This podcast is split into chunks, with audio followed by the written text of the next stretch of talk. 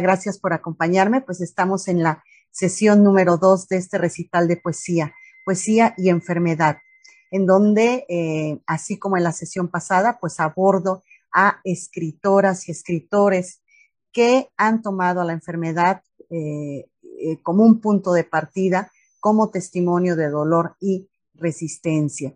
Entonces, pues esto es, esto es lo, lo, que nos une en esta ocasión. Y pues seguimos reflexionando sobre la enfermedad, sobre el dolor del cuerpo propiamente. Y, bueno, creo que aquí es, preciso mencionar eh, dos libros que creo que me, me, parecen fundamentales en el sentido de, eh, de esta visión, ¿no? De los significados de la enfermedad. Uno es muy conocido y yo creo que todos lo hemos en algún momento ya leído, pues es el de Susan Sontag, que es La enfermedad y sus metáforas. Y más adelante va a escribir otro, otro libro que es El SIDA y sus metáforas. Entonces, quienes no se han, quienes no se han acercado a estas dos publicaciones, pues son, eh, se las recomiendo. Eh, en este caso, sabemos que, por ejemplo, Susan Sontag escribe La enfermedad y sus 1978 mientras se trataba de un cáncer de mama especialmente agresivo. Eh, en este libro, pues hace una reflexión sumamente larga sobre los significados que la enfermedad ha tenido a lo largo de la historia.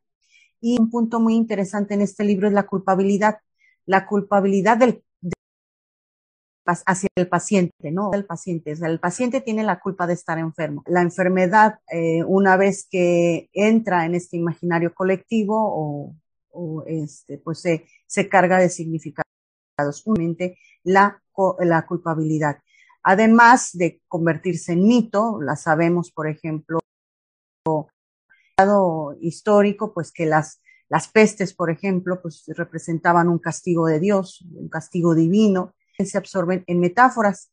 Eh, posteriormente, eh, Susan Sontag pues, va a, a referirse al, al SIDA y sus metáforas pues sobre todo partiendo de la marginación del colectivo y, que bueno, pues es una época eh, difícil. Libro Pandemia de Slavoj Zizek, no sé si lo estoy pronunciando bien. En la sección de comentarios les voy a dejar el enlace, el enlace hacia este libro.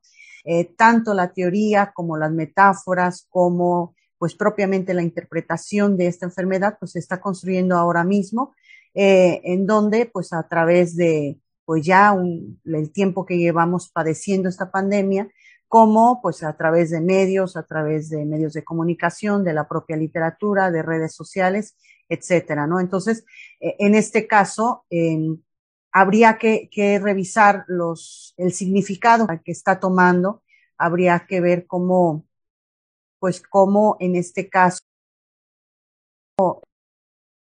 pues es, los, la simbología o los mitos pues se dan en torno a él, ¿no? Muy similar, creo yo, a lo que en este caso sucedía o sucedió con el cáncer, con la tuberculosis, con, con las pestes de otros tiempos. No es única, han existido otras pandemias a lo largo de la historia. Eso, porque muchas veces pensamos que, que en este mundo tan, eh, tan extremista, lleno de, eh, banalidades, pues es también como una especie de, de, castigo, ¿no? Cuando pues sabemos que, que pues no, no existe tal cosa en el sentido de que la humanidad a lo largo de su historia ha vivido pandemias eh, tan desoladoras, tan amargas como esta que estamos viviendo el día de hoy. Esta reflexión, eh, pienso también en, la enfermedad como un estímulo, como un estímulo para que los escritores, para que las escritoras pues se comiencen a explorar este tema. Siempre he insistido en que la poesía, eh, que en mi caso, bueno, me estoy refiriendo a la poesía y en el caso de, de, yo les comentaba la sesión pasada que estoy escribiendo y que tiene que ver más con, con, con el asunto neurológico, pues yo creo que parte de estos estímulos, de estos impulsos eh, que, que pues nos llevan a escribir, ¿no? A, a explorar, a conocer. Y, aquí sí quiero eh, partir, en este caso, eh, con una, una poeta que a mí me impresionó mucho. Eh, su libro es La inutilidad de los miércoles y ella es Mar María Castrejón. María Castrejón, pues yo no la había leído, ella es de Madrid, de 1974, y, dentro de esta exploración sobre la poesía de la enfermedad y digamos también textos que me van a servir a mí como un referente, pues me encontré con este libro de la inutilidad de los miércoles. Y, y, que pues en este caso este libro es muy interesante y sí se los, se los voy a recomendar porque eh, se centra en lo que viene siendo la enfermedad mental, pero es el rechazo hacia la enfermedad mental, mental, perdón. Y cómo, pues, esta, sobre la enfermedad, pues se levantan comentarios ahí, por ejemplo, en el Alberto García Teresa, que estoy, eh, que estaba leyendo uh, un comentario sobre él acerca de este libro, pues decía, realmente lo que se construye en torno a la enfermedad eh, mental son muros, son muros, muros de cristal. Eh, en este caso, el, el Alberto García recoge un comentario de la, de la escritora y decía, dice el comentario en este libro, eh, este poemario no es un vómito, sino un trabajo en torno a la enfermedad. La construcción, pues, de los poemas es muy poderosa a partir de esto. Y, y lo que la autora, pues, pone pues es propiamente las relaciones violentas. Voy a, a leer algunos de estos poemas de este libro. Y bueno. Tantas veces he querido matarte, cortarte los brazos hasta que un hilo de sangre apague los super supermercados, lanzarte por la ventana entre las migas del mantel y que de tu cuerpo retumbe en los oídos de las camareras y que sus bandejas vibren, suene el hielo en las terrazas donde las personas fuman cerca de los carritos de bebé. Tantas veces he querido que duermas para siempre, más de cien años, sin beso, sin luz y sin palabras, lejos de la cocina Tantas veces te he mezclado fregasuelos con vino en la última cena nauseabunda, desde el frío suéfago que arde y se deshace como la arena en los puños. Matar es fácil, pero quien soporta bajo la luna el llanto del niño que ha perdido a su madre.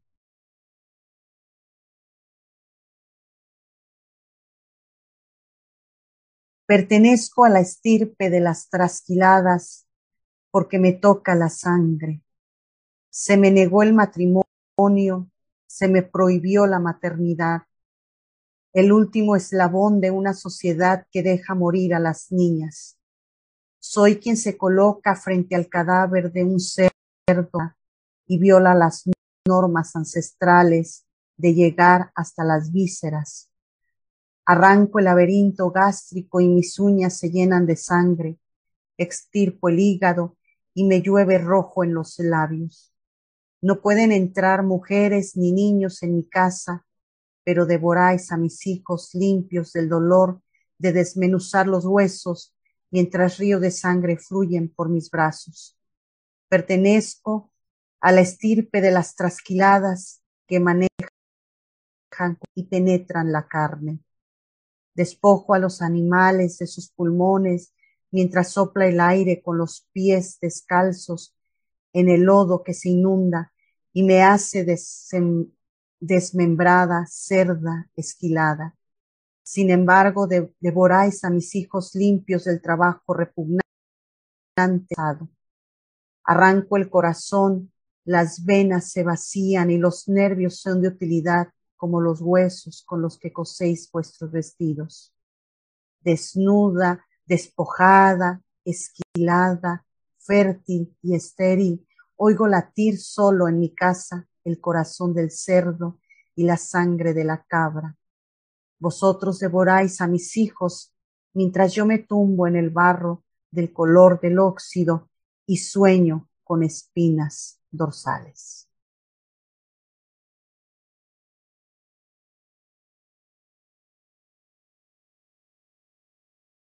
Vivo descalza y se me cocinas que enterraron antes los poetas, los llantos de los niños que saben que existe el invierno, las líneas negras de los mapas en los libros. Los libros se me clavan, los libros arrancados a los árboles. Yo sé que gritan con sus ramas, con sus hojas escritas de demonios y dioses. Yo vivo descalza sobre la tierra que se desangra, mientras nacen los bebés que crecen hasta hacerse animales moribundos o asesinos o compradores compulsivos. Yo piso las cuchillas de la gente sin nombre de las mujeres que menstruan muertas de frío en el mar. El sol se me convierte en la lámpara de quien cría pollos en una granja y el polvo obstruye mis fosas nasales. Ando descalza por el mundo, sin dedos, asfixiándonos todos en un túnel de lavado. lavado. No hay árboles en pie entre las ruinas de un bombardeo, tampoco en los supermercados. ¿Cómo vamos a poder escapar del dolor de la tierra?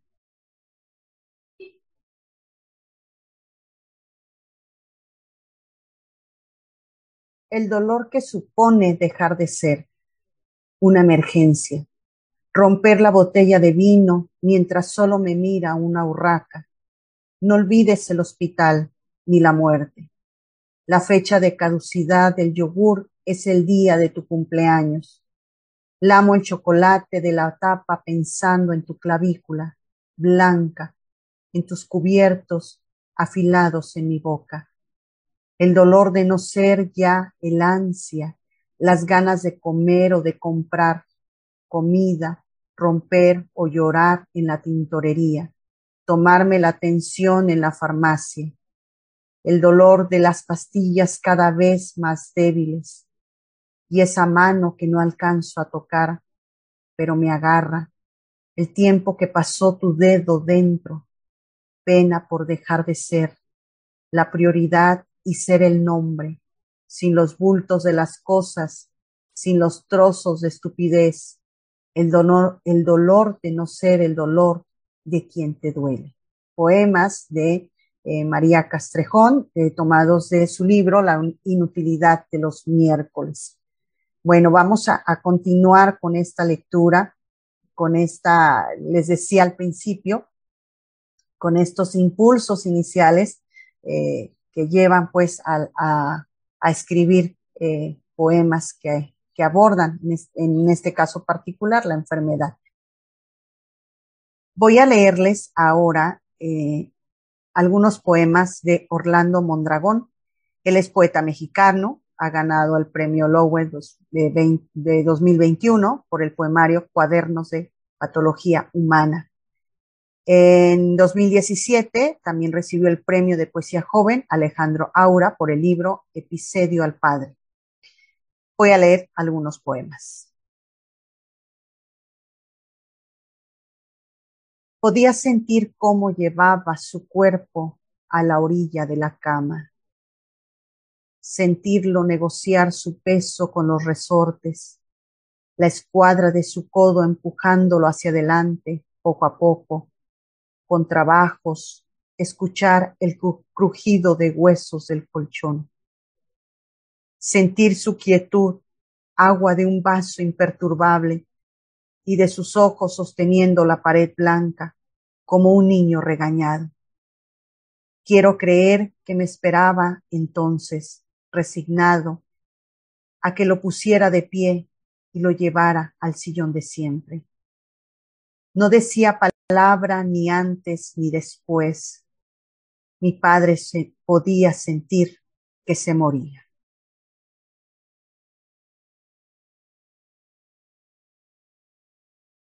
Podía quedarse horas sentado, escuchando los ruidos que hacía la casa, los perros del vecino caminando en el techo.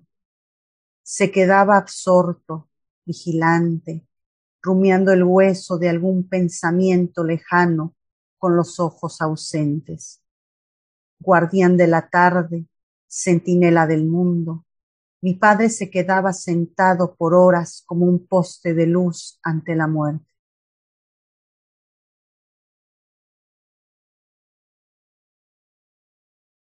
En el momento exacto de su muerte pude llamar a una ambulancia y me detuve. Pude salir corriendo y me quedé. Pude acariciar su frente y preferí su mano. Pude llorar y permanecí serio. Pude decirlo todo y callé. En el momento exacto en que mi padre murió, no pensé en nada más que en su muerte, sucediendo frente a mí.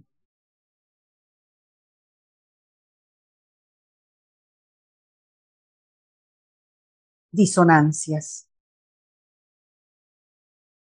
Era un animal dentro de un cuerpo y cambié de voz. La primera traición de lo físico, el comienzo de mis cacofonías. Con sonidos metálicos y agudos dejó de pertenecerme. Alguien abrió la jaula en mi garganta y durante meses escaparon las aves con alboroto. Siempre fui esta voz debajo de mi voz, matrosca de sonido. En busca de mi centro, la palabra se volvió robusta y el cuerpo se fue desgajando sin que yo lo pidiera.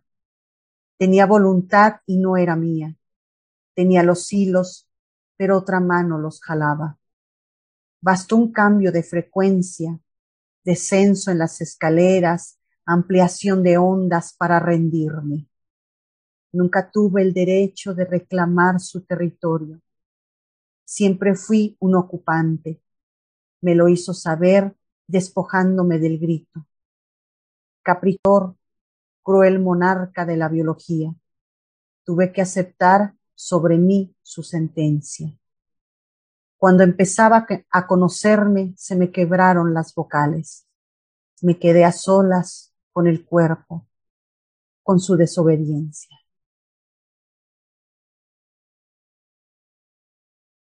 Manos.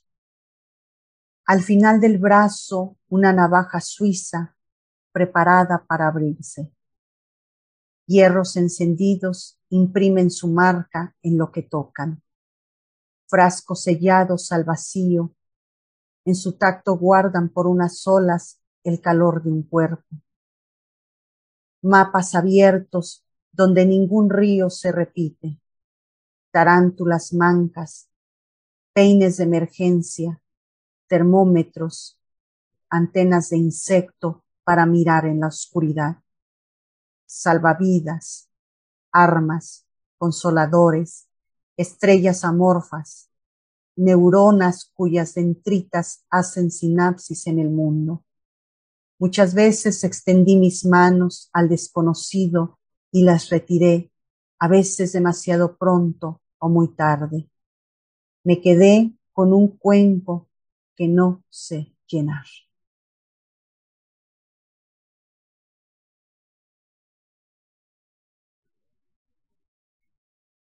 A continuación voy a leer eh, algunos poemas de Merari Lugo Ocaña. Ella es de Hermosillo, Sonora, en los 90, y pues es poeta y médico cirujano y partero. Ella eh, ganó el premio Enriqueta Ochoa, el, Premio Nacional de Poesía Enriqueta Ochoa en el 2016, con el libro Signos Vitales. Leo algunos de sus poemas.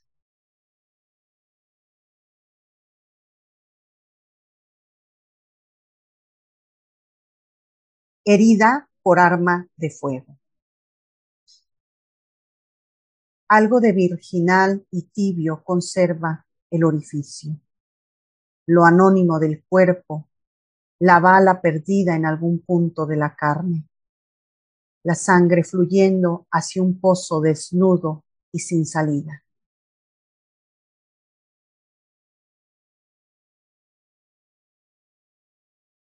Gangrena. La piel de mi brazo es un mapa estelar. Hay un hilo invisible entre cada punto de punción que me cose el universo de la cama Me instalaron junto a la ventana, afuera la vida distrae el pensamiento de la fiebre. Simple cordialidad, un paliativo porque ninguno de mis signos ha cambiado. La extremidad enferma, la bacteria, la piel que le sirve de casa.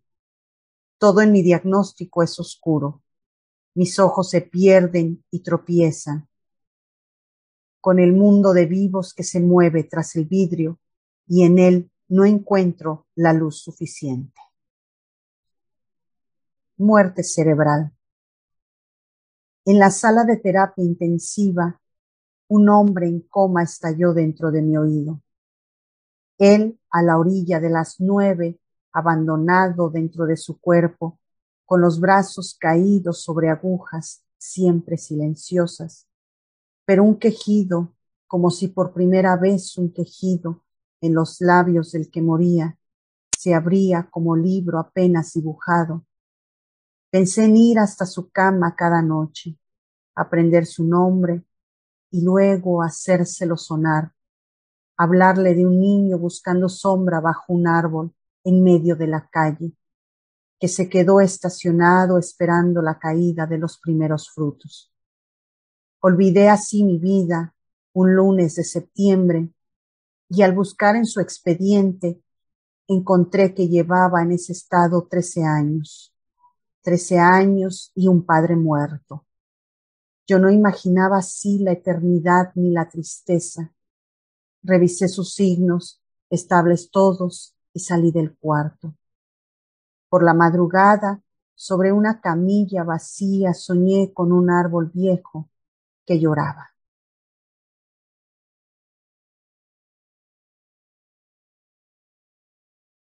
Ars Médica decidir quedarse a mirar cómo la memoria olvida, cómo la enfermedad los consume, cómo desaparecen. No conocer otra prueba de amor.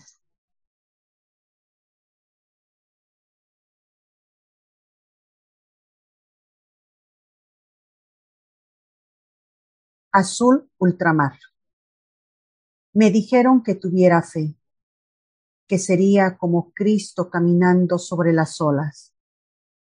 Cuando el cáncer llegó, lo vi en la superficie, Dios teñido del azul de mar. Y yo era el fondo, la arena que resiente la ausencia de los pies. Amputación. Tocar el contorno enfermo, delimitar el daño, tomar la cuchilla y seccionar. Es necesario propagar el astro y la tristeza por el pequeño puente bisturí, que extirpe el conducto acaso un poco más, que extirpe la oscuridad algo eléctrico. Es necesario enunciar la fragilidad capilar, la resistencia de los vasos conteniendo el flujo de la sangre con una precisión hermosa. El cuerpo enfermo no pone resistencia a abrirse al menor tacto y se desgaja como si fuera una flor marchita, esperando ser arrastrada por el viento.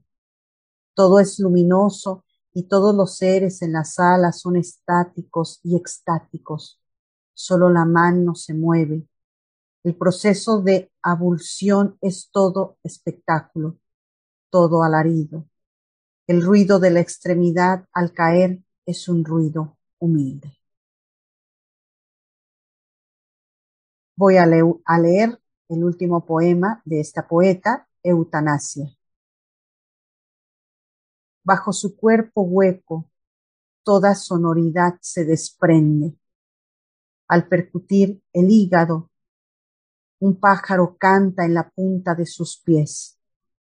El trombo ocluyendo la arteria, hace un sonido de tambor pequeño. Mi abuelo dijo que sí a la eutanasia. Él merece la música suficiente. A continuación voy a leer eh, algunos poemas del el poeta David Anuar,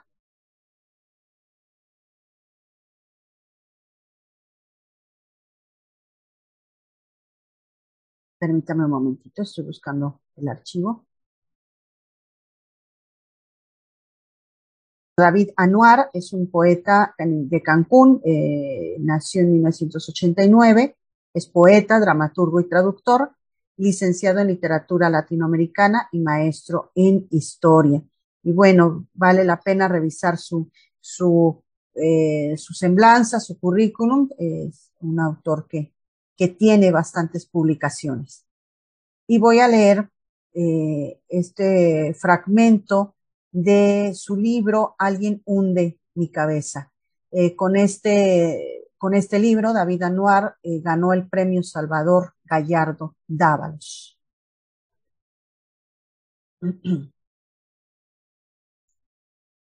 La salubridad de los seguros. Entre bits y tomas eléctricas, teclean los huesos de sus clientes capturan mitocondrias, juegan a la deriva de las pólizas, mandan correos, todo está bien, dicen, la operación está cubierta. Las minúsculas, dicen, imprimen formol y ácido ribonucleico, hurgan entre apostillas la negación de las vértebras y juegos gástricos. No aplica, dicen ahora, tienden la mano y los papeles entre rúbricas y matasellos. Dicen, estimada señora, su vida será deducible. Siguiente poema. Mi madre tiene los clavos más hermosos del mundo. Los he visto azules en las radiografías, como espíritus que han decidido aparecer entre sus vértebras. Quisiera saber la tibieza de su metal fantasma, acariciar con mis dedos la columna y recuperar mi fe en los rayos X y los médicos. En la espectrografía, los clavos ya son parte de su alma, la sostienen, la fijan en su sitio, le, devuelven el equilibrio entre lo óseo, la carne y mis nervios.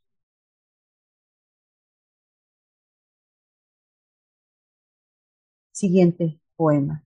Círculo secretarial del infierno. En el piso 52 todo es luz.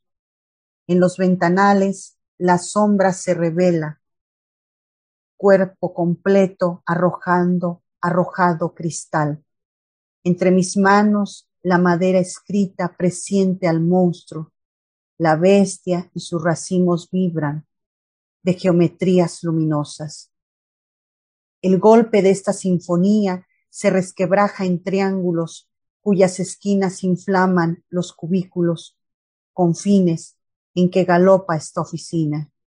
Una y otra vez se desbaratan las formas, vuelven al mar primigenio las sillas giratorias, los archiveros, los libros contables, las tomas eléctricas, las clavículas de mis compañeros y también sus cráneos. Todo vuelve y precipita su materia en el oleaje de la bestia. Para cerrar este recital, me voy a, leer algunos poemas de, libro, un par de poemas del libro Operación al cuerpo enfermo de Sergio eh, Lu. Sergio Lu tiene eh, una, en su haber, pues una un gran trabajo literario. Eh, eh, Sergio Lu pues falleció eh, a los 31 años de edad, el, el, 28 de enero del 2014, debido a complicaciones del cáncer que padecía. Pero en este libro, en este libro, Sergio Lu nos deja, pues realmente, como, como dice la descripción propia de, de, este, de esta publicación, pues un atlas anatómico del cuerpo humano y una sala de hospital eh, Sergio Lu crea una especie de autobiografía ficticia, poética y marcada por los tumores, por el cáncer, por las amputaciones. La, sinopsis a este libro dice, a través del discurso del yo conocemos los más íntimos de los personajes, atrapados en el malestar que se desdoblan. Pedro con el yo, Cecilia con ambos. Y, en este caso, bueno, yo voy a leer un par, de poemas que, propiamente se, abordan a Cecilia, pero eh, con el, compromiso de que en la siguiente sesión, pues abriré con eh, más poemas de Sergio. Pulvo Raquídeo. Conocí a Cecilia hace mucho. Nuestros cuerpos jóvenes, promesas, pura potencialidad que desperdiciamos el cabello un poco largo.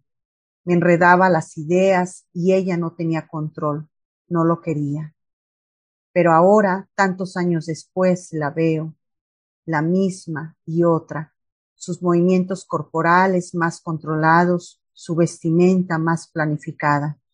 Me dice que ha cambiado mucho, que es más tranquila, una buena persona, que confía en ella y abra los ojos.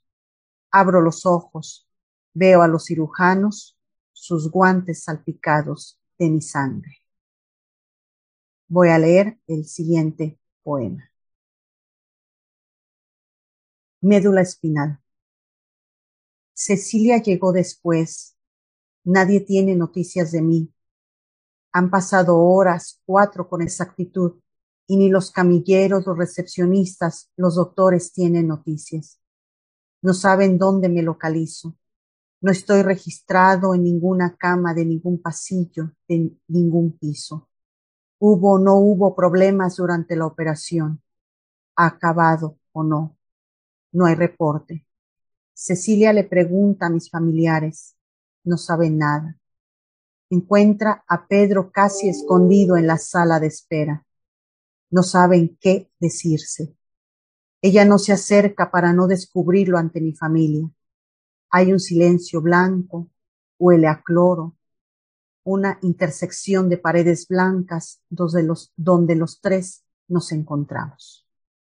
Bueno, con esto doy eh, por terminada esta, pues esta reunión, esta lectura poética, poesía y enfermedad. Los invito a dejar sus comentarios. Eh, siempre en, estaré atenta a, a lo que ustedes compartan en, en, la, en el apartado del chat. Les mando un abrazo, un abrazo fraterno para ustedes y para sus familias.